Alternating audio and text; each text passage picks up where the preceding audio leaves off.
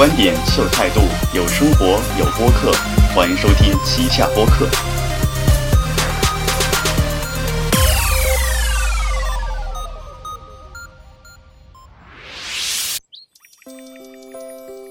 Hello，大家好，这里是旗下播客，我是 Felix，坐在对过的依然是 Aaron，嗯嗯，啊、长吁一声。现在是二零一五年了哈，那是对，二零一五年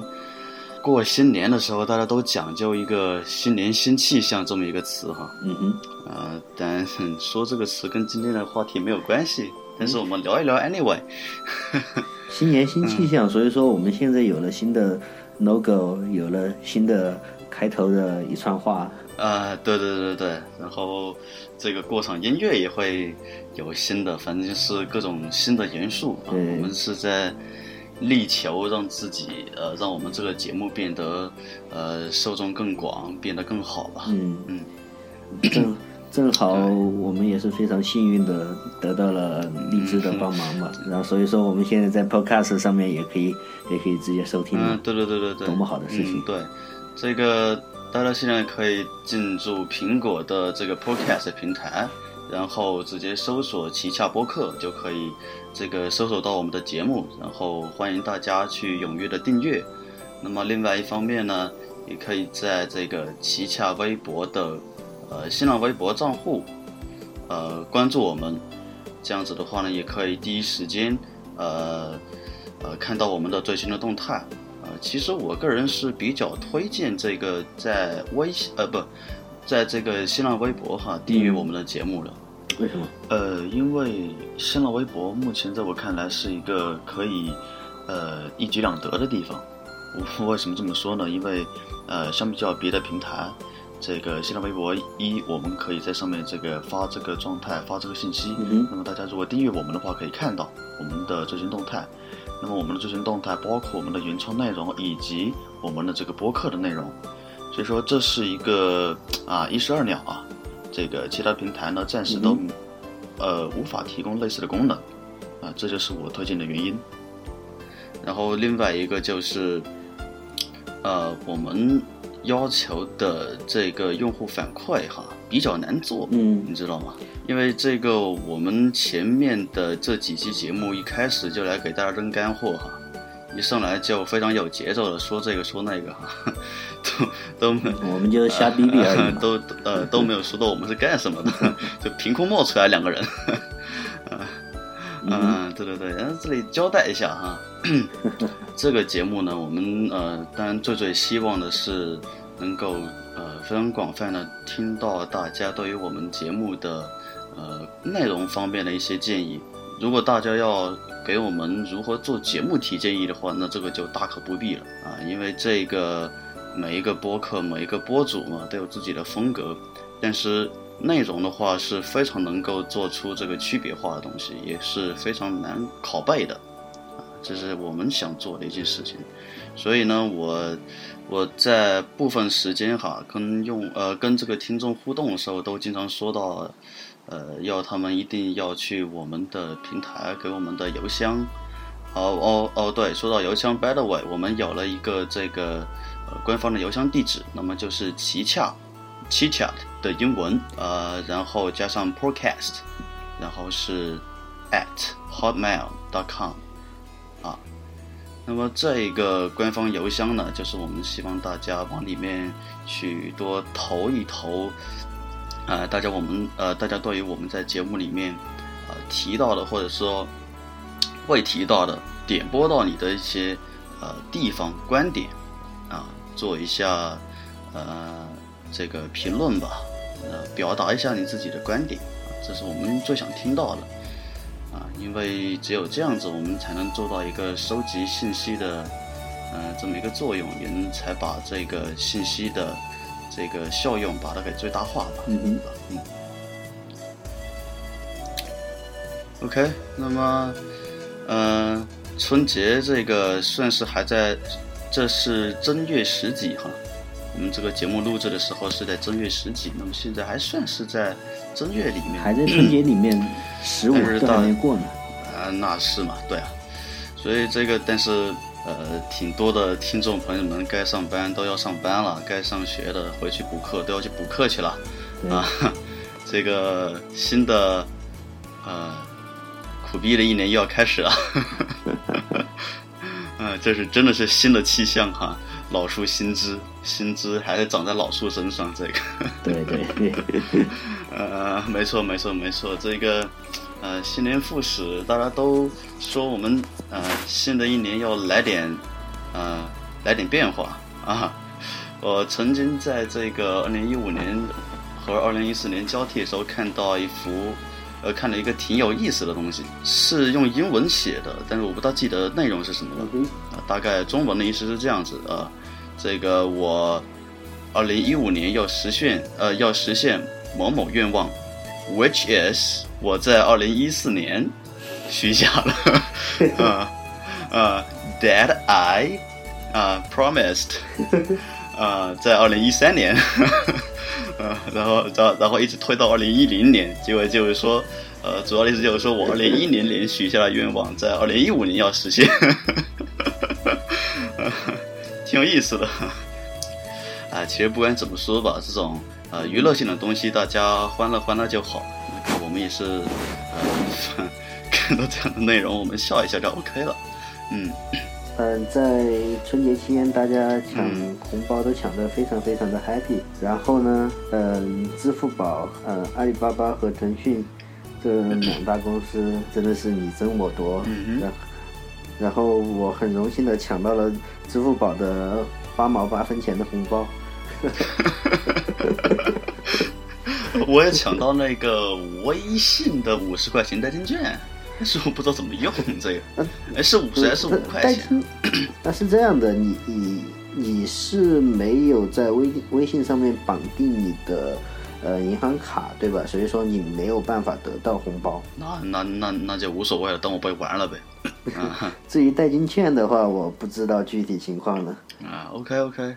是微信上是你首你首先得首先得必须要，呃，绑定你的银行卡，你才有才有机会去发红包以及收红包啊。对对，这样子吗？呃，其实算挺坑的一件事吧。OK OK。哎，不知道大家嗯，就就就就说不知道大家有没有注意到哈，这个。官方平台收发红包，貌似哈是二零一五年好像才有的事情。没有，这是在一四年由微信首先发起的，然后微信通过这个手段。但是，但是就是说在社会当中，就是说在社会当中引起，就是说这么大的这个这个风波，收发呃红包的这个风波，那我觉得还是应该是在二零一五年，二零一四年我都不记得有这个动作。当然呢，因为怎么说呢，一四年的时候。是由微信发起，然后支付宝和其他平台都还没有跟上，然后今年呢，阿里巴巴平台和腾讯这两大平台他们都跟上了，所造成的反响当然就更加大了。啊啊啊！这个说到这个，我觉得可以说到我们今天的主题大数据了。嗯嗯，说到阿里巴巴。对，说到反正说到阿里巴巴，说到腾讯呢，这些大公司肯定跟这个大数据离不开干系。那么他们今年这个大发红包，不不不，应该说大玩红包的这么一个呃，这个这个商业游戏，这个跟大数据有没有关系？我觉得相当有关系，是吧？嗯。就是说，我不太确定他，就是说，就是说背后有什么具体的关系，但是，但是我觉得这个是非常有可能的。嗯，就是说途径我们当然，当然只能猜测，但是，嗯哼，但是像这样子的大公司，就说好像都没没商量一样，就一起开始弄这个，这个难道没有一个东西在后面驱使着他们这样做吗？应该是有一个。呃，所谓的数据收集平台给他们提供了这样子的信息，像他们非常有信心这样做，觉得呃非常有这个可能性。但但在我们节目这里，我们就不去猜测他们在干什么。我觉得有有这个可能性吧。对对对对对。对，有有这，我觉得是有这个可能性，但是我我确实无法猜测他们呃用这个和大数据之间的联系。我我这个确实我我猜测不了。啊、猜测嘛，是吧？反正就是，总之就是猜测。嗯啊，我是觉得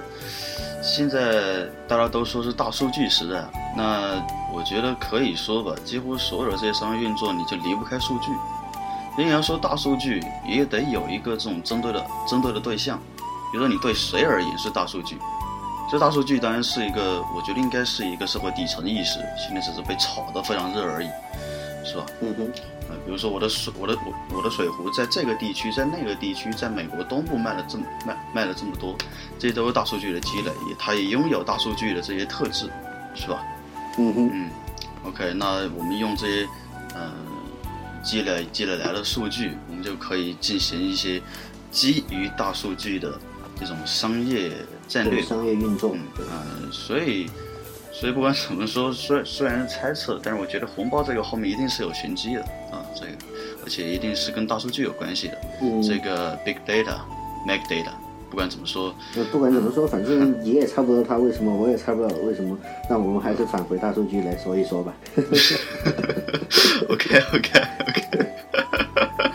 啊，好吧好吧好吧，嗯，来，那我们就来正式开始的谈一谈你 Felix 和我 Aaron 这两个屁民，这两个什么都不是的人普通所认识的大数据。啊普通公民啊，嗯，对，两个两个就一般非常非常呃一般民众可以接触到的大数据意识，对，两我们就来说一说。对，嗯，说到大数据，其实给我们的生活可以逐渐的看出来，给我们的生活造成了非常非常多的便利。嗯哼。菲利斯，你你你觉得你觉得其中有什么样的便利你可以享受到呢？呃，因为大数据就像我刚才说到，是一个社会底层意识，就因为因为大家都在提供数据嘛，是吧？嗯，所以说这些数据的提供方，我们享受到的便利，就是我们现在最直观能够看到的这些产品，对不对？比如说我们的电脑，这就是一个大数据的结晶吧，可以说是或者说是结果吧。嗯因为因为因为有极大极大的数据支持，才会比如说苹果电脑这个形态，就是大数据我们的产品现在看起来，呃，多种多样，这正是大数据的最终能够形成的形态之一，对不对？嗯比如它的结果是通过多样性采购，然后疏通到一个管道里面，然后把它给再经过各种各样的这个系统的处理，啊，然后再最终达到我们消费者这一边，就是我们这个数据的提供者这一边，啊，它是一个循环，也是这样子。所以说，呃，电脑、鼠标什么的，无线鼠标，无线鼠标上面有呃三个三个三个按钮，对，这样子都是呃这样子都是这个我觉得呃生活上生活里面的呃由大数据所带来的便利，嗯。你这个，我觉得你这个可能不是说的非常准确，因为，嗯，所说的电脑、鼠标这些，可能都是在大数据这个概念爆发，或者说大数据这个概念被人们所知之前的一些事情。你嗯你想一下，那个鼠标刚出来的时候，它只有一个键，然后后面才发展成这些键，所以说我觉得它和大数据的关系其实反而没有那么紧密。我觉得和大数据的真正扯得上关系的，应该是相对相对后期的科技产品啊这些。您说呃更贴近于像服务一样的东西嘛，是吧？对对就是说非物质化的，对，毕竟物质化的东西，啊大家其实很多人都有这样的一个认同或者认知，就是说你电脑再能够运算，但是艺术始终是艺术，设计师始终是设计师。嗯，设计师他有他自己的情感部分，才会设计出一个好的产品。它和大数据可能有关系，但是客，但是其中很大的一部分东西，可能还是要设计师自己来把控的。嗯，你说的挺对，这个我没有说到一个时间线呃时间线的问题，嗯哼，呃，这个这个确实要把这个时间线给这个呃包含进去。呃，我刚才说的鼠标确实，你说在十年前鼠标这个是不是大数据的成果呢？啊、有一小小的小部分吧，但它更多的是一个设计师的结晶，这个工程师的结晶啊。但现在大这个这个大数据，嗯、更加能够体现的，我觉得应该是，比如说像服务啊，比如说我们这个进商场买东西，然后回家收到了这个商场给的 flyer 这个广告啊，像这样子的迹象呃，就直观能够感受到他们在使用大数据的这种结果。对，但我当然我说的，比如说啊、对，就比如说能呃，就说这个时代吧，这个时代你的你的电脑上面多了这样的按键，鼠标上面多了这些这些个按键，我觉得这些是可以用大数据来。呃，或者或者说采集成大数据的，我觉得这些东西可以。嗯，对，这到一个相对后期，我们可以说是大数据，我是、嗯我是这样觉得对。但是其没错没在一个较。前期，我觉得还是相对来说有有些牵强吧。呃，因为毕竟对，没错，呃，因为毕竟前期你得你主要是得先把这个电脑，比如说笔记本电脑，你先得把产品给做出来，大家看哦，啊、原来电脑要长这个样子，然后大家才开始那个在上面各种使用，才开始在上面你你只要开始使用一个产品，你就开始为它给提供数据了，对吧？嗯哼，是吧？才所以才会有现在的嗯超薄啊，这个这个超轻呐、开机速度超快啊这样子的，嗯、我觉得是后期的这种数据时代的产品出现的对形态体系，嗯哼这样。那么说说大数据给我们的生活带来了哪些便利吧？哎，生活嘛，其实刚才呃，其实刚才说的这一些，呃，跟生活也挺有关系的，我觉得。嗯、要说生活的话，大数据，嗯、我觉得生活最大的便利，现代人的生活离不开两个字：服务，对吧？嗯因为说这个现在现在毕竟是商业社会，离不开服务这个东西。对？然后你要你要提升 你要提升你的这个产呃这个这个服务的话，你就得有数据的支持，这个是当然的。嗯，那么大数据呢是，我觉得是更加基于这种数字数据吧，嗯哼，数字数据，然后要进要把这些数字数字数据给进行归类，它才能成为所谓的大数据。嗯啊，然后，那如果说病例的话，有些什么呢？嗯，比如说我前段时间进这个，进这个百思买买了一个，这个是鼠标，我买了个无线鼠标，然后我在居然在他们网站注册了一下，注册了一下，啊啊，然后然后回到家的时候，啊，我就收到了这个鼠标的 flare。那你说我才需不需要鼠标呢？当当然我不需要了，但是这个是又是一个数据的采集，就说不定我这个鼠标用的不爽了啊，但是他们的这个鼠标的 feed，就他们的这些 promotion，就他们的这些有呃优惠的东西，他们是不会呃停止给你发的。如果你不这个去取消订阅的话，他会他们他们会一直给你发，对吧？对，呃，所以这个怎么说呢？算是一种生活便利，但一定程度上我也觉得挺烦的，就是，嗯，嗯，所以说给你这是他们，一个例子。所以说在他们发给你的邮件最下面都有一个 unsubscribed。那这个必须有的，对。我没有的话，我觉得，嗯，对，嗯，那说到大数据给人的方便，其实我个人觉得是这样的，嗯，大数据它本质上是一是超大规模的数据整理。对啊，对对，通过它的大数据这种超大规模数据整理之后，你就会发现，其实这些大量数据当中，有很多数据可以划分出很多不同的分支，然后从而从这些数据当中，你可以得出一个你想要的东西。嗯，对，这是公司会得到他们想要的东西，个人的话比较难。对，对，嗯，然后另外一方面就是说，嗯，举个举个例子说哪哪些东哪些东西哪些东西比较容易得到这些想要的东西吧？啊，哪些哪些方面？比如说我们做科学研究的时候，嗯哼，在以前我们在科技相对没有那么发达的时候，你去做一个实验，你是去找这个实验当中的，呃，比如说一号元素、三号元素，你需要测量它的数据。而现在呢，你在实验过程当中，你可以装非常多的传感器，你可以记录任何一个数，对不对？啊，你是说这个收集的手段得到了多样性的，就变成变变得非常多样，对然后收集的数据在科学这方面也非常多样，对才非常多样嘛？你是说这个意思？对，然后这这是这个是从它收集的部分来说的，然后我们我们现在有了这种条件，有了收集它各各种各样数据的条件之后，我们就可以使用这些批量的数据去进行各方面的研究。呃，我现在做实验，我我虽然说我需要测量的是呃这个数据 A 和数据 B，嗯哼，但是和以前不同的是，我以前我只测量 A 和 B 的时候，我无法知道 C 和 D 和 A 和 B 的关系。也就是说，现在的机制让以前的这种这个这个设设定这个变量的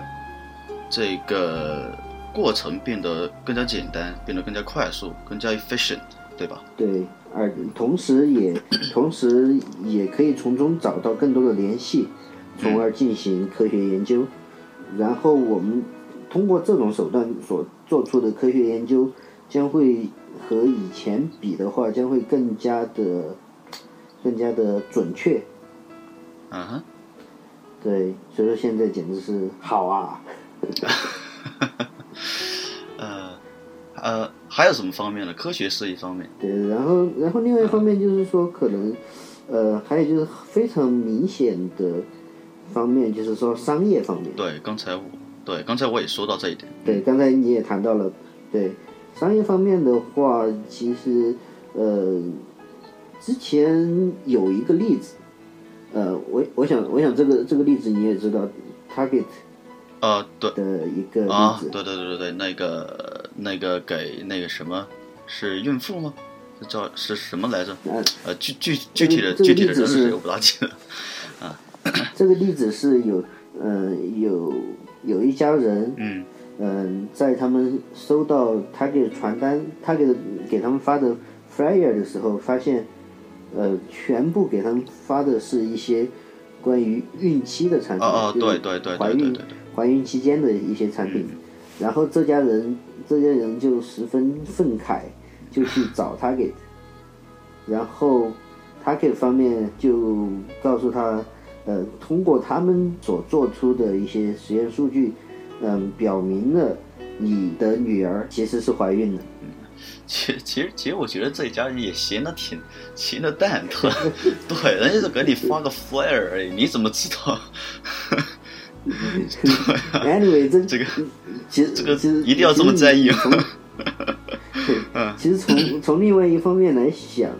感觉这个这个事件有一点像炒作性质的事件。也正因为你刚才所说的，但是但是客观的来说，这个确实证明了大数据对于 Target 这家公司有多牛逼，嗯，有多厉害。确实确实，但是为什为什么加拿大的 Target 就垮了呢？就就就不要就不要说这个，呃，可能可能在今后上课的时候会研究到这个话题啊，到时候再来说，到时候再来说。哎，就就是说，呃，从从商业的角度来说，大数据可以可以通过一些简单的数据预测出你下一步你下一次所需要的是什么商品，然后、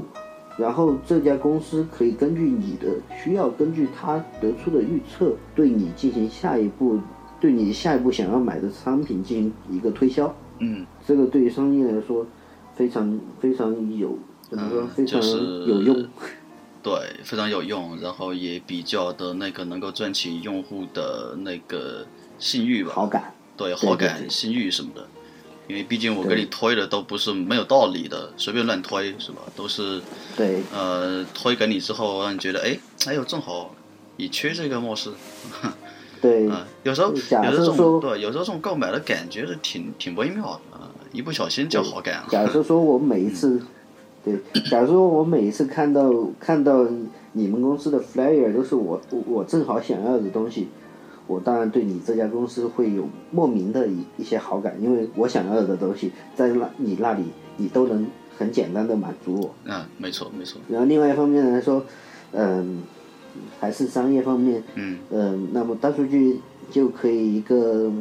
非常简单的、非常方便的方式去做出一些销售情况的统计，以及以及什么会计啊这些这些事就被啊，也就也就是说，对这个公司呃，也就对这个商业里面的决策层的这个呃，应该说他们的决策决策难度对对对，降低了吧，应该是这样。然后，然后首，然后，呃，作为一家公司，逐渐的你会发现，其实很多公司它以后有可能就需要越来越少的会计服务人员了，因为你每一步，你每一步所输入到电脑里面的支出以及收入都会被电脑十分方便的直接汇到，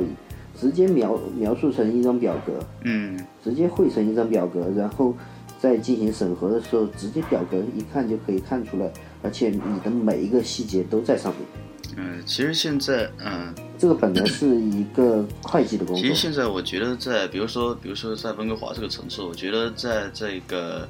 呃各个学校里面，呃，就通过和别人交流哈，我好像可以感觉得到这个呃，就会计方面来说的话，会计软件的这个报名人数以及培训力度是比以前要大大加大了。嗯，是加大了很多，应该这样讲。对，就是说，就书面的这种操作员呢，比如说那个 bookkeeper，这个就，呃，这就少了很多。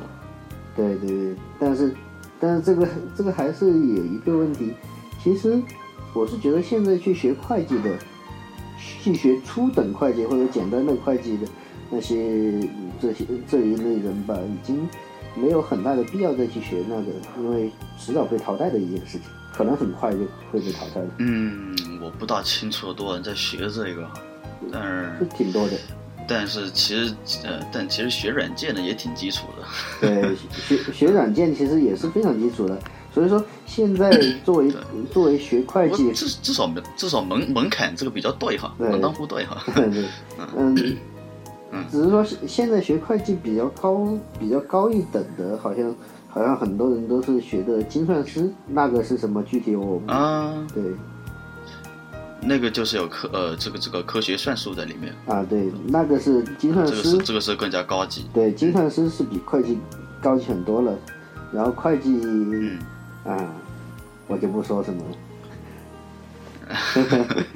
嗯，反正我们又不是学这专业的，吐什么槽啊，是吧？对，因为对，确实我不是学这个专业的，所以我只能我只能说，我从很简单，从一个外行的角度看着，觉得他们还有什么必要存在呢？但是，嗯，我但是毕竟不是这个专业，不知道他们里面细节的内容，所以说还是不要瞎逼逼的好了。哎，对对对对对，呃。那么刚才你说到这么多哈，那还有什么关呃还有什么方面？呃，还有就是说，呃，像其实其实和和第一点我我所我所说的预测需求有一点相似的，嗯，这个这一点的话就是说，嗯，从假设说一个一个服务机构，一个提供服务的一个一个公司，它可以给。它的用户提供更加优质的服务。嗯哼，嗯，就像就像 Amazon，就像 Netflix，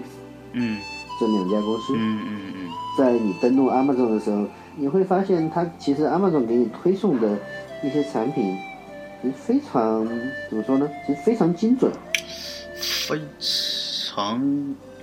呃，怎么说呢？其实他给你，我跟你说一下我在。我可以，我可以，我可以这样吧，我可以跟大家那个分享一下我在亚马逊这个购物的体验哈，或者说不如购物浏览这个呃商品的这个体验哈，就比如说我搜索了一个这个呃音箱，我搜索了一个音箱啊，然后当我第二次打开这个网站，呃进入到首页的时候，就我自己的首页啊，那前提是比如说我呃注注册了。然后要怎么怎么样，就完成了已经很多的这种基本上的基本的工作，OK。那然后我第二次这个进入到这个呃亚马逊的这个主页的时候，在下面这个推荐栏，呃就会有各种各样的音箱出现，啊，它只是这样而已。但我觉得这个帮助大不大呢？如果我第一次没有做出这个购买选择的话，那么对于一个回头客来讲，那这个算是比较不错的这个呃信息的支持吧。但如果我第一次就已经买了，那第二次你还给我推这些东西，我就觉得，哼，反正我就不看了，反正我就，啊，嗯，这个的话，我和你的体验有所不同，因为因为我有在亚马逊上面买书嘛，啊，然后我会我我就发现他他推给我的书其实是非常精准的，嗯，然后另外一方面，商品其实其实也怎么说呢？比如说你你今天看了音箱，明天看了耳机，然后之后你再看了一个手机，你你所浏览的东西越多，它给你推的东西就会越准确了。这个才是这本身它是一个大数据的一个信息整理和处理。嗯，说是你去看一样东西，那它不能体现出什么？啊，那说的这样说，那我我也可以再说回这个亚马逊的这个体验。我在亚马逊上面，不光光是这个浏览这个音箱、耳机啊、手机啊、书啊什么的，书我也看过，然后这个反正挺多东西的，呃，移移动电源啊之类的。呃，我想说它主页的这个页面设计，主页的这个页面设计就我这么一块屏幕而言，呃，它的推荐栏是在我。屏幕下方，虽然虽然这个页面可以滚动哈，但是我打开的时候，这个东西是在屏幕下方，就一条。但这一条呢，它显示的状况就是我上一次浏览最多的东西。比如说我上次浏览了，比如说百分之六十，只是六十哈，是耳机的话，啪一排全是耳机。呃，可能或可能在那个呃，可能在那个第七、第八位，会是音箱什么的。但其实说句实话，因为我上亚马逊，我就已经知道我要买什么东西了，我不会再去滚动网页去想一想我到底要干什么。我不是广大女性朋友那个那种呃网网网上网上购物的 shopper 啊，我不是，我是知道要自己要买什么东西，对，所以我就直接我直接连滚都不滚，就那个搜索，直接在页面上搜索，然后就。去直接到达那个我要看的那些东西的页面。嗯哼。所以说，我觉得这个，哎，这个怎么说呢？虽然你说美观程度上来讲是比较好看啊，但是，嗯，但是这样一来的话，你显示的内容能够给你的这个呃这个底端用户能够显示内容，岂不就更稍微更少一点了吗？是吧？而且在这个它首页还有一个地方哈，首页占最大的呃一块区域就是它的广告，它有一个滚动页面的广告，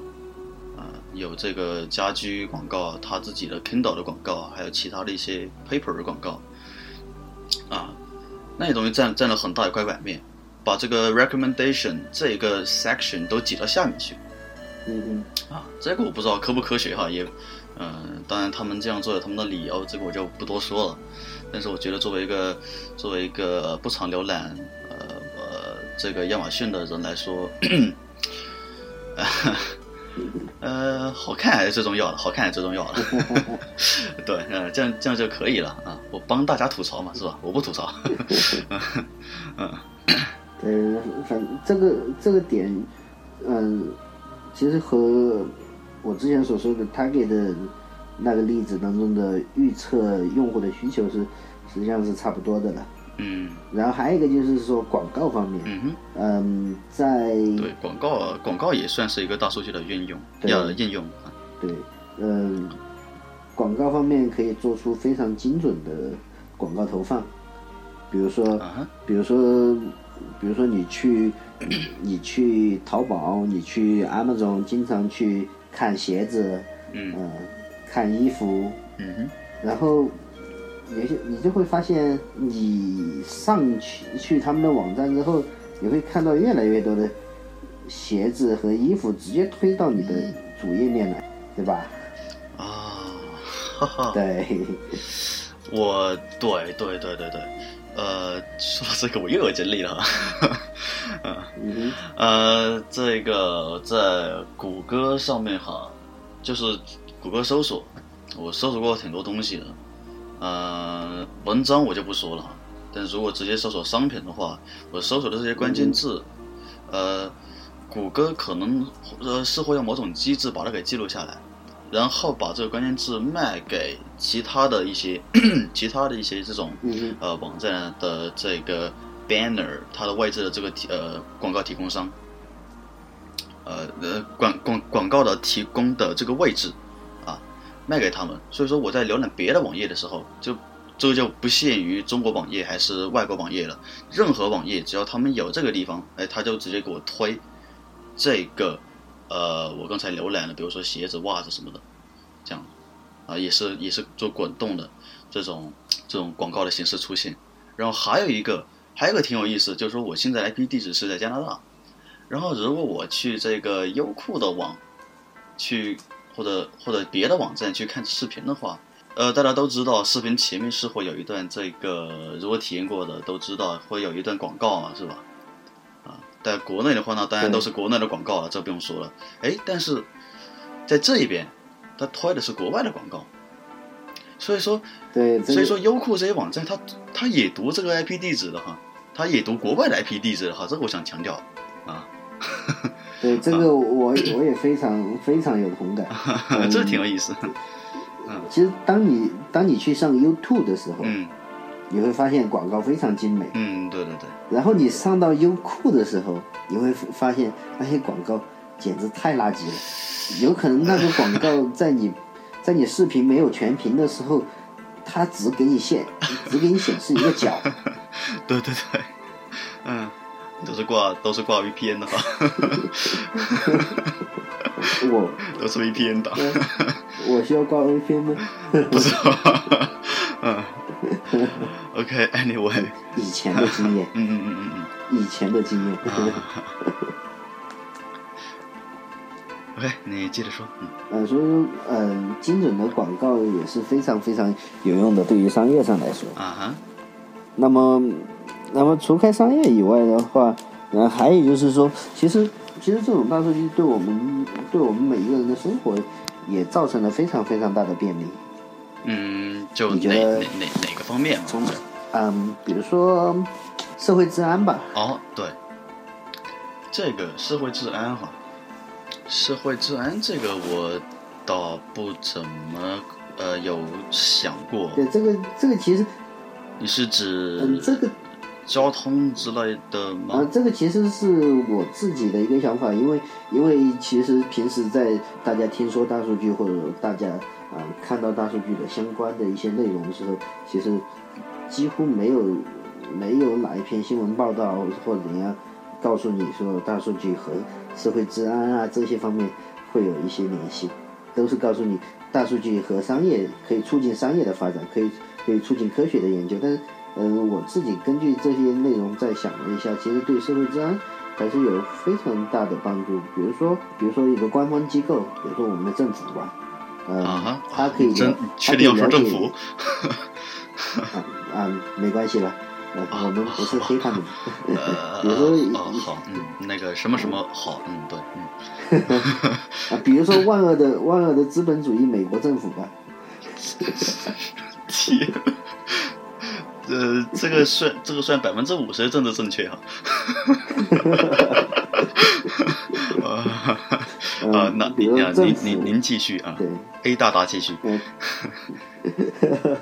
政府它可以呃了解你的家庭状况，对吧？可以了解你的收入状况。嗯，对。然后，然后它同时通过它的医院的这套系统，也可以了解你家庭里面的每一个人的呃身体状况。啊，那么。有医保的可以了解医保使用情况，这确实。对，对，通过这些数据，其实其实一个很简单的东西就是说，我可以知道，嗯，你这家人有没有生病？嗯哼。呃，如果说你这这家人生病了之后，你这家人有没有钱去医治？如果没有钱去医治的话，那么你有可能是会犯罪的，对不对？这个这是我很粗浅的一个很简单的。通过类似的这个道理来所设想的一个可能性，啊，这是其中的一个可能性了。对，我天啊，你心里是有多黑暗？这个，呃，当然了，这有可能的，就是说，如果你这个斯温饱都呃都不能满足的话，确确实实会稍微动点这个歪脑筋去弄弄钱嘛，弄或者说弄到一点物资去让自己满满足自己的温饱。这个这个推断犯罪，这个有一定道理，啊，这个这个这个我不做评论了。这个，我们说的是万恶的美国资本主义。呃，anyway，嗯，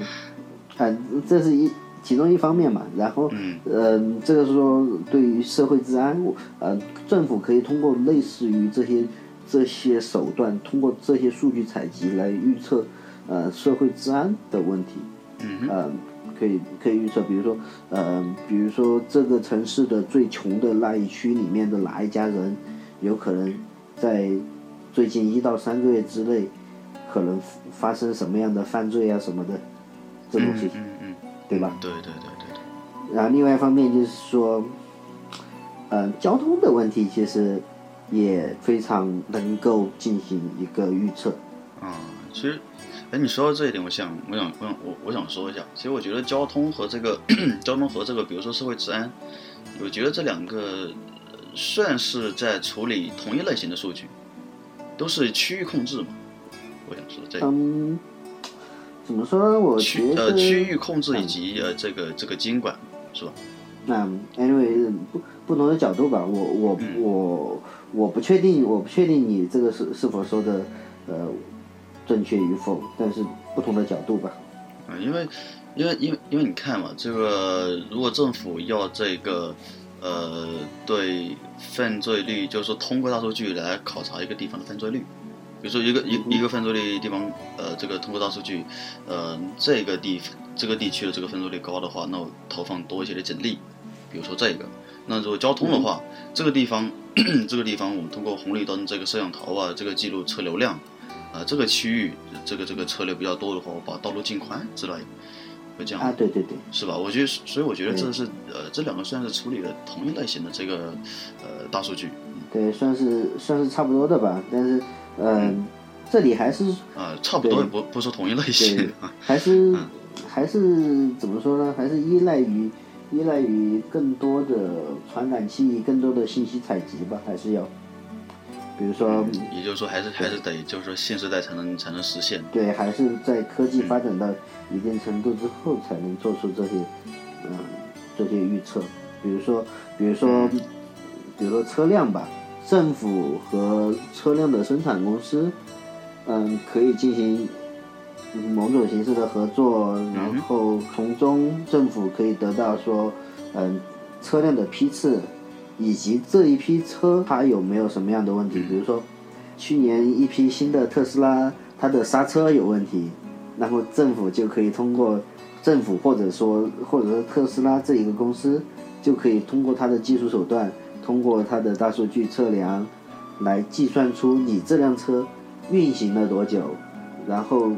你你这辆车的那个刹车皮的损耗情况，从而非常精确的告诉你你在什么什么时候最好去进行保养，不然的话你发生交通事故，对吧？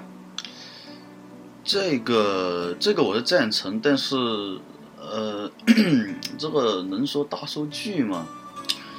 我觉得如果公司做出决策，说决定说呃这这一批次的车我们全部召回，那这是一个大数据的这个决策。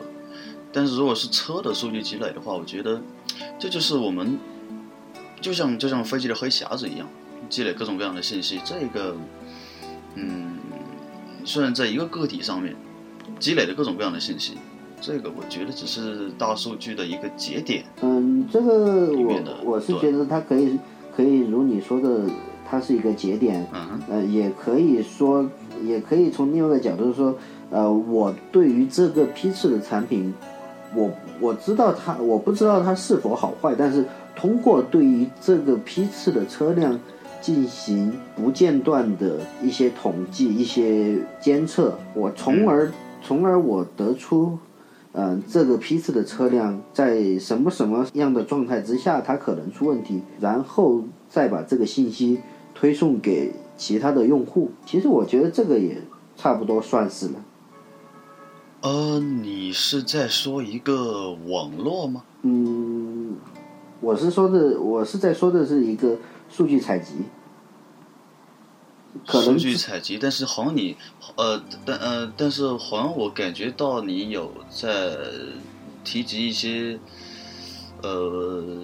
这个数据采集中形成的这个网络之间的信息分享，好像是不是这个意思？嗯，我是想说的说，我是想说的是，比如说，嗯，怎么说呢？其实就是说，比如说我今年买了一辆新车，嗯。然后，嗯，这辆车的生产方它本身在我的车上装了一些传感器，嗯，它通过它通过对于我这辆车的监测，以及通过对于其他用户、其他买了这辆车的用户，他们上面的一些数据监测，然后进行一个大数据的处理，然后推测，然后再进行预大数据的运算，运算最后得出这个车它的什么什么部分在什么什么情况之下有可能出问题，然后再通过你的传感器发送你自己的车辆的状况，以及和他公司的一些数据的对比，他的公司来预知你，来告诉你你的车会不会出现问题，是想说这样的一个意思。啊，也就是说还是一个，比如说事故事呃这个这个车辆事故预测呗，是吧？嗯，差不多吧，嗯。啊，嗯，这样这样确实是大数据，嗯然后另外一方面就是说，其实还可以，如果说我们的呃数据采集的设备足够多，我们甚至于可以采集到驾驶员个人的一些身体状况，比如说今天中午他喝了多少酒，嗯、吃了吃了多少饭，然后他昨天晚上睡了几个小时，今天他的心情怎么样，从而推测出这辆行进当中的车。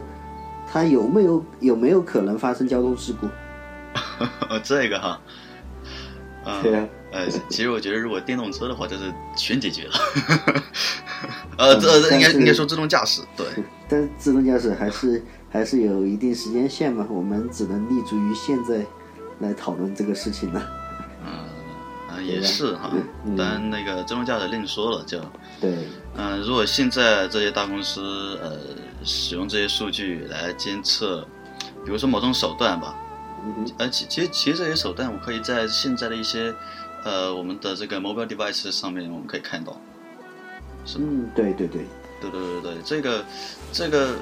说到这个话，我想插插一下题哈，就不是今天的主题，但是我觉得可以说一说，嗯就是同样也是同样也是数据呃同样也是数据积累，但是这里涉及到一个数据的分享，呃，就是呃呃这个大公司间的这个通过这个数据。各自拥有一些数据，然后他们进行一个合作，进行一个数据的这个交换，嗯哼，啊，来呃，从而来获取一些利益，啊，这个是在三年中肯定会做的。嗯、我觉得在未来的话呢，像苹果苹果 iCar 这个是哎是叫什么？嗯哎，没有命名吧？呃，反正呃 反正之类的，反正就是苹果那个汽车项目，这个隐隐约约的汽车项目，这个我觉得可呃很可能就会呃用到这个所谓的这个健康指标啊什么什么什么的，然后给你提供呃呃对对对一整套的这种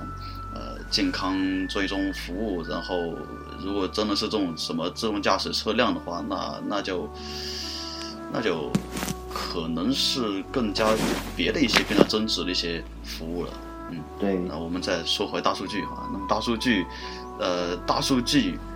应该说是让所有这些所有这些一切我们所可以 picture 的一些这一切的一个原点，对。都基于大数据。对，然后其实还是这些嗯，关于交通方面，在道路可可以侦测一个道路的损坏情况、使用情况，以及可以侦测嗯一个区域的天气情况，嗯哼，嗯，从而通过这些这些数据来预判，在这个区域行驶的车辆，他们会不会出现呃任何一个形式的交通事故？对，然后另外一方面就是说，嗯，对对对，还有就是说，大数据其实可以做，可以非常精准的做出疾病控制，或者说，嗯，不是不说控制吧，疾病的预判，比如说，你说控控制这个其实也可以，预判了就是一种控制，预判的，预判它本身就是一种控制，对对对，嗯，比如说，嗯，怎么说呢？假设说感冒了，大家都会流鼻涕，大家都会用纸巾，嗯，然后在这个区域，呃，比如说在，呃，在北京市，真的要拿纸巾举例子吗？你不要想的那么邪恶吧，我没有那么邪恶的。OK OK，呃，假装流鼻涕，呃，比如说，比如说在北京市，嗯，感冒淋冲剂销量突然增高了，啊，纸巾突然增高了，嗯、然后什么什么东西突然增高了，然后政府就可以判定，啊，有可能一个一个新的流感，或者说一个大规模的感冒快要来临了，嗯，对吧？或者还呃甚至于之前对，甚至于之前，呃，我不太确定这个新闻。之前是有一个新闻说，Google，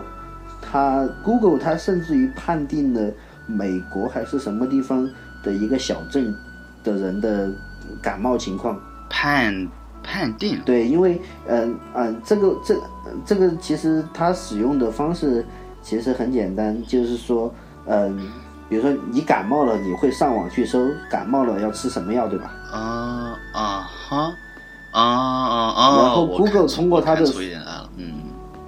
对，然后 Google 通通过它的搜索引擎发现了这个区域的人搜索相关信息的比例在直线上升，然后他们就推测出这个区域的人，他们可能正在面临一个大规模的感冒还是其他疾病。哈，这个怎么说呢？好 low 啊，嗯，哎，我说实话，其实 这个很值得报道吗？这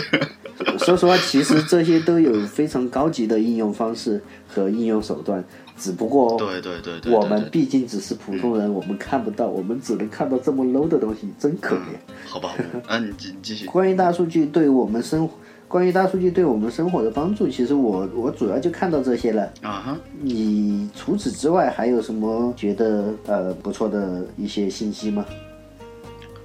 嗯，大数据这个毕竟只是一个概念而已，大家在潜移默化当中就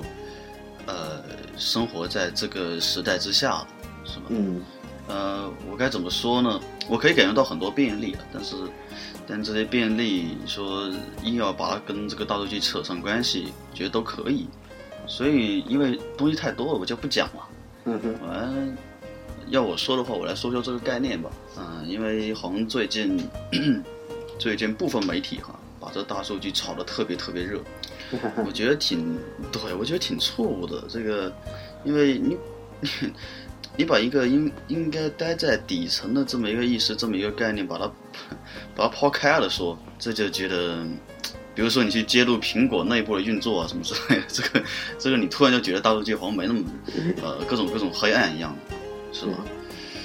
呃，所以说到这个就想，不然我们就干脆直接说一说大数据有啥坏处吧。嗯，那我们来吐槽吐槽大数据吧。呃也不是说吐槽吐槽大数据，就是说一个东西它诞生，它毕竟有它的好，它也有它的坏处。那个 and pro 嘛，嗯是吧？那肯定是有的。呃，正反两面是一定会有的，不然不然也没什么不然，就不就就就绝对不可能，我觉得是。对，对，嗯，大数据时代呢诞生出来的最大的问题，那我看来还是还是隐私，嗯就是一个大家隐私的泄露。对对然后，呃，那么问题的存在呢，就是大家对于隐私的这个敏感度又莫名其妙的很高，是吧？其实其啊，实这也不也也不是说莫名其妙啊，嗯？其实这里这里我插一句了。啊哈，其实说说到大数据，然后然后我们我们现在把大数据抬得很高，好像它很牛逼，这是一这一个很牛逼的概念。但是感觉你其实不用大我觉得大数据你就输了一样这个根本，嗯，其实我觉我觉得大数据这个这个他们没有必要把它抬得很高的概念，因为因为它就是一个普通的一个进程，就像就像说是，嗯，我们我们对我们对于互联网思维一样，其实根本就没有什么互联网思维。嗯，在互联网时代，嗯，在互联网都都是我们自己时代的撸出来的。对，在互联网时代，我们对于呃一些新的处理方式、处理方式以以行为方式，我们称之为互互联网思维。但是，我们把互联网思维抬得很高，但是我们把电话思维却无人问津。这这这你觉得这呢这，其实我觉得互联网思维，呃，我觉得互联网思了呃思维嘛，它最大的存在意义就是给所有的人都提供了一个便利又简洁的去了解互联网思维下面带起来一大堆这个词组的 这么一个途径或者方法。就是说，比如说呃。有人问你，哎，你你你知道互联网思维吗？哎，我知道。好，那我们跟你说这个啊。嗯，好了，我刚才我我反正总而言之，这个大家对这个隐私的敏感程度太高太高，我就觉得这这个，嗯，这是个，这是一个怎么说呢？也算是时代的产物哈。但我觉得大家大可不必对于自己的隐私，呃，这么的在意。我觉得这里有一个挺关键的点哈，才让大家对于隐私如此的关注。呃，我觉得就是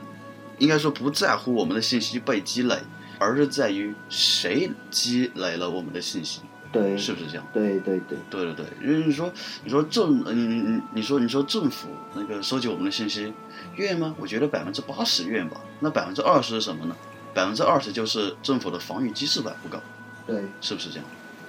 对对，非常同意。因为毕竟这种，对对，没错，因为这种信息的积累，大数据的这个结构一一旦建成。这个我们的生活，我们的社会、商业社会，整个社会这个结构、组织，它是一个巨大的便利，对吧？对，是非常有益的。这个，而且，而且，哎，你有没有看那个，那个，那个叫什么来着？Lucy，是吧？是 Lucy，啊，嗯，对，Lucy。就比如说，全人全人类的思维都变成一个，我们全人类都变成细胞，是吧？都在都都呃都在想着一个东西，就是。Keep this world running，对啊，嗯，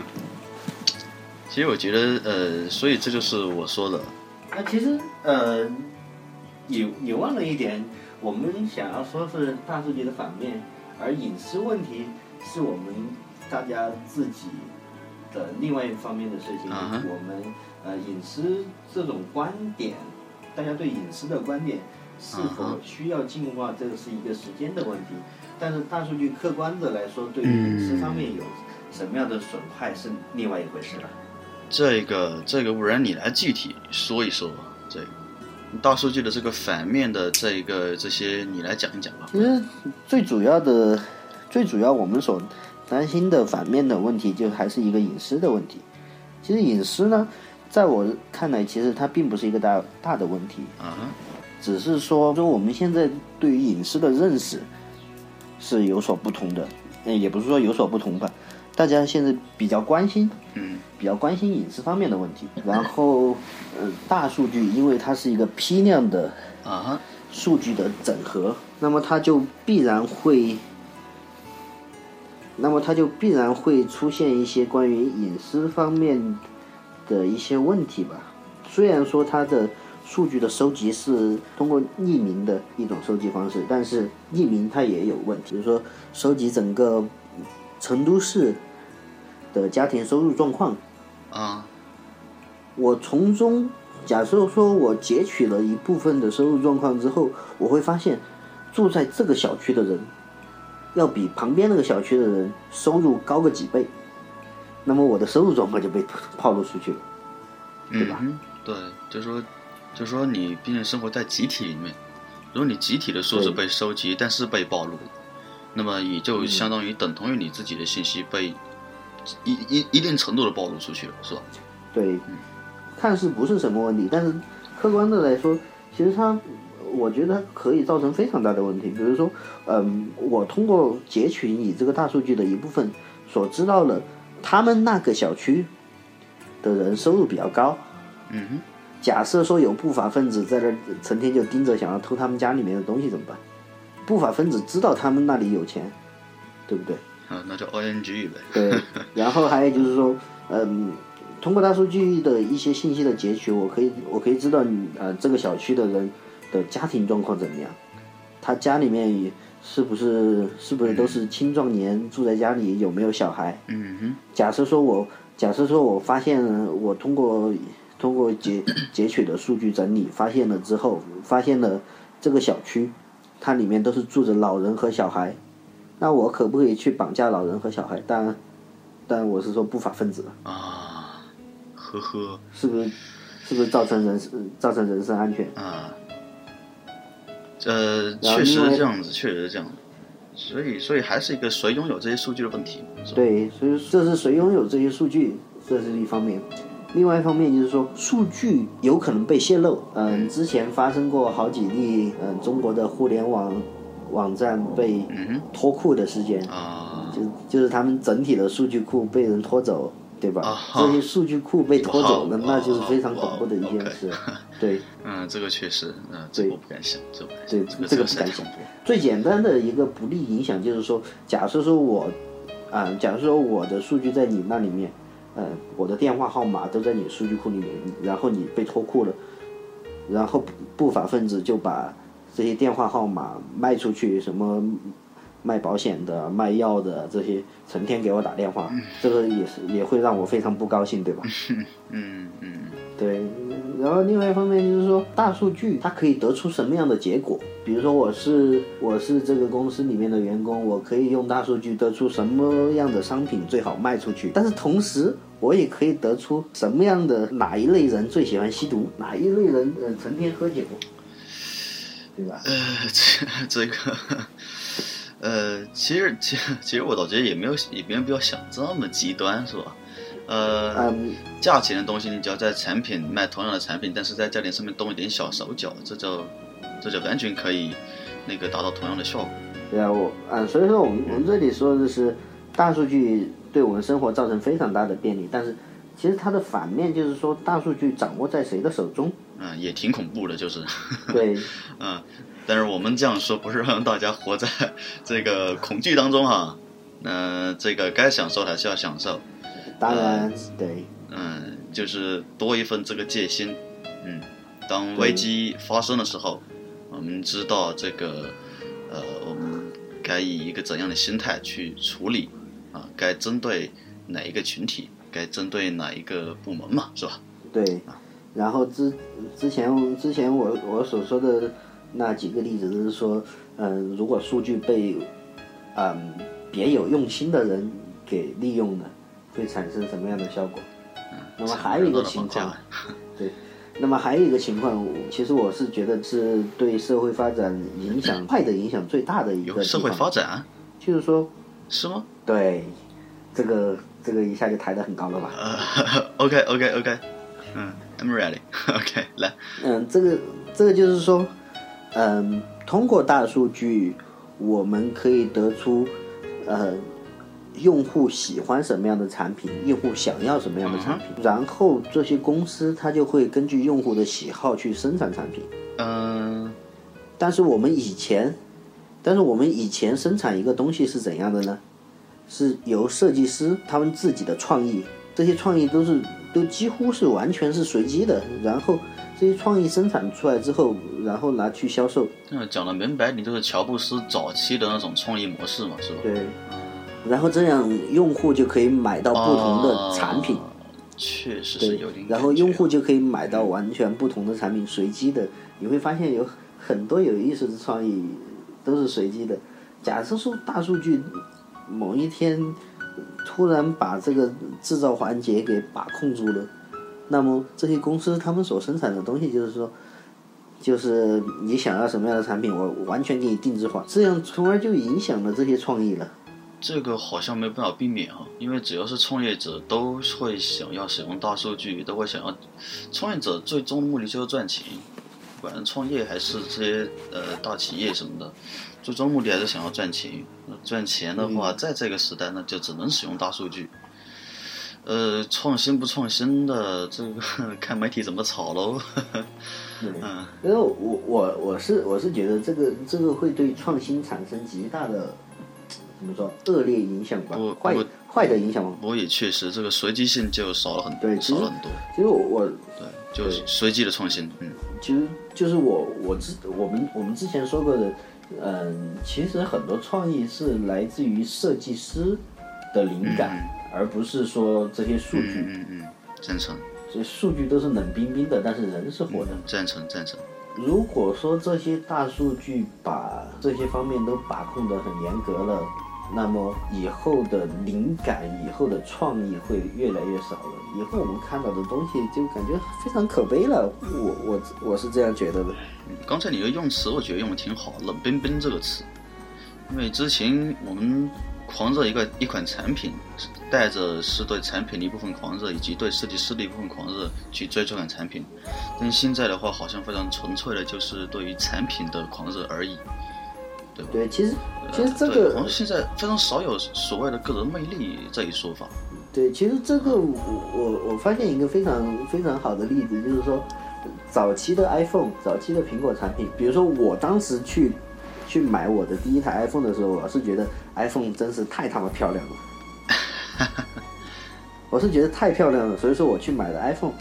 然后安卓这边呢，大家都在拼硬件，嗯。我我知道我知道 iPhone 其实它的硬件和安卓比起来是要差一些，嗯。但是我我就是觉得 iPhone 实在是太漂亮，所以说我才去购买 iPhone。那么假设说，嗯，这种 iPhone 这种这种漂亮的东西少了，或者说大家都做的一样漂亮了，就缺缺乏创意了，那么你所见的产品都是一样的，就像就像现在的现在的手机一样。说实话，现在的手机，我觉得 iPhone 和安卓这两大平台的手机其实长得已经差不多了，已经很难说谁比谁漂亮太多。嗯，这个是确实是现状哈，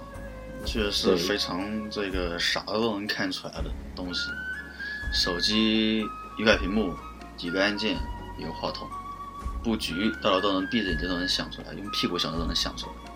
确实是这样子。那，这个确实可以把它说成是一种创新力的枯竭，整个行业的创新力的枯竭，呃，枯竭。对呃，但是我不确定这是大数据这么直接造成的，也可以说大数据，哎，真越想越真哈。这个这个确实我，我我只是把它作为一个例子，但是我我确实也不知道它背后是否真的是有大数据在后面支持他们变得长得都差不多。但是我我只是拿它作为一个例子，这个例子可能有一点不那么切不那么切合我们想说的这个话题吧，但是这个是另外一方面的例子。啊，对对对对对，对，就就像就像以前功能机时代，诺基亚的手机可以扭过来扭过去什么的，现在手机已经没了，因为因为我们现在，因为我们现在所做的都是，嗯，手机的生产公司这些这些开发商，他们知道用户嗯想要这个想要这个，然后我们我就全部去生产这个，嗯。而缺乏创新。所以说，所以说之前在之前我们所做的那一期关于手机的那一期，我对于我对于 OPPO 的 N 三还有这些奇形怪状的手机，我觉得我觉得非常欣赏他们的。对对对，但同时也挺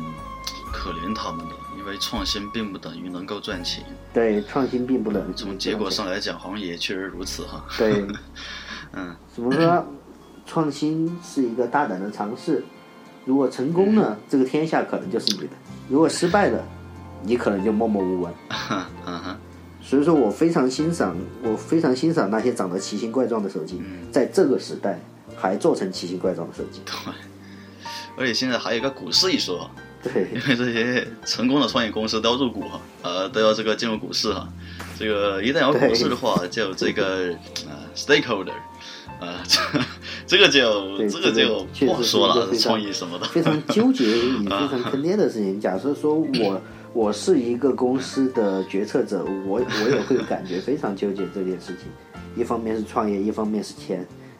一方面是养活我的人，一方面是我自己想要的东西。是啊，是啊是啊，嗯，对，还有一个别人，你的股东想什么，对对对。不光是这个。对，所以所以说我我觉得大数据这种东西，嗯、对于我们算是之后的社会形成最恶劣的影响，就是减缓或者影响了我们我们人类的创意。对我们这个如何看待这个世界，如何读取产品的范围以及区域被受到了很大的限制。呃，对，因为这些生产公司他们都知道你具体的想要什么样的产品，所以他们所产，所以说大家都知道，所以说他们最后生产的东西都是长得一个样的。呃，对吧？近近似近似，其实，对，但是其事实上是，事实上的东西是什么？有时候你去买一个东西，你并不是因为这个东西非常理性的这个点好，这个点好，而是说这个这个这样产品让你一眼看到就觉得啊，这个产品太帅了，我就要买它。啊啊哈！说到这里啊，我又想那个多插一句了，嗯，因为刚才你说到这个，看到这款产品，我就想一个很大的冲动去买它。这又涉及到一个另外的一个问题，这个很奇妙，什么问题呢？就是你如何被别人看待，同是消费者的别人如何看待你，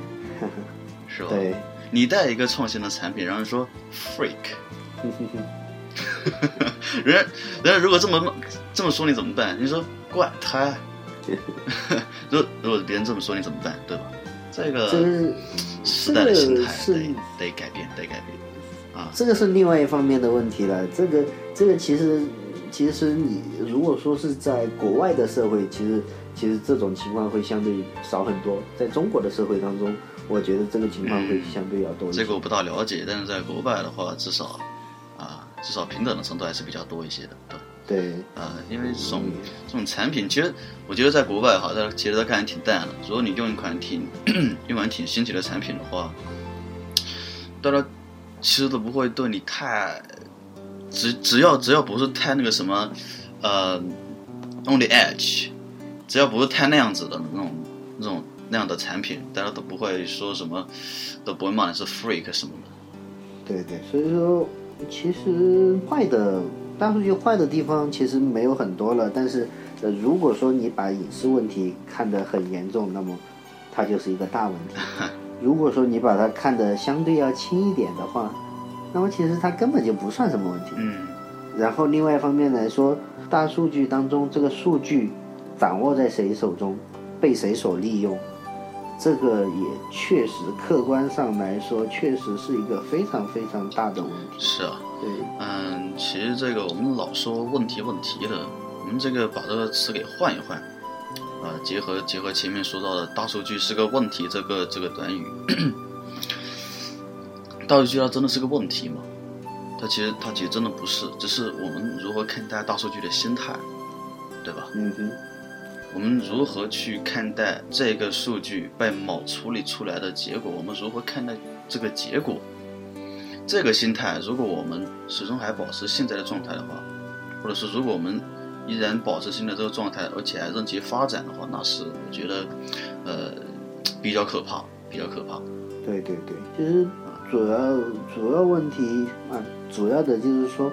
呃、我们怎样去看大数据？嗯、大数据呃正的方面确实给我们生活带来了太多的便利，反的方面，其实如果你比较看重隐私的话，这是一个非常大的一个威胁吧。嗯呃，然后另外一方面，如果说是这个数据不经过一个非常好的方式来保护的话，它将会对人的安全以及人的财产安全各方面造成很大的威胁。哼啊，对然后另外一方面就是我刚才所说的，如果说大数据真的那么成功，我们欣然的接受了大数据，那么它所造成的影响就是创意的枯竭。啊哈，呃，这个大家可以考虑一下哈，是不是有这样子的，呃，一部分原因在里面，或者说这样的结果会不会被导致啊，或者说这个现象是不是正在发生？大家可以用自己的这个判断力去判断一下我们说的是否对错啊。那这也那个应了我在节目一开始的时候说到的东西，就是我们这个节目呢是非常需要大家的反馈的。呃，如果没有大家反馈的话，这些问题呢，我们就没有办法弄清楚。那如果没有办法弄清楚的话，我们一直给大家呃传递这些错误的信息的话，我们觉得是非常政治错误的。对对对，是是是是，所以，呃，那么今天的节目到此为止了。好，到此为止吧。好，我们到此为止。那么再说一句结束语哈，呃，如果你们喜欢我们的节目呢，可以在荔枝 FM 我们的节目下方点赞或者关注我们。呃，那么你也可以通过新浪微博关注我们的最新动态啊。那还有另外一个平台就是苹果的 Podcast 啊，这是我们最新上线的这么一个平台。呃，非常感谢荔枝 FM。对，非常感谢荔枝 FM。呃，那么你们的支持呢，或是我们更新的巨大动力，有你们就有我们。啊，OK，那么觉得无聊不如听我们聊，我们是奇巧播客，每周五更新，Smiley Face，大家再见，我是艾瑞，我是 Felix，拜拜。拜拜。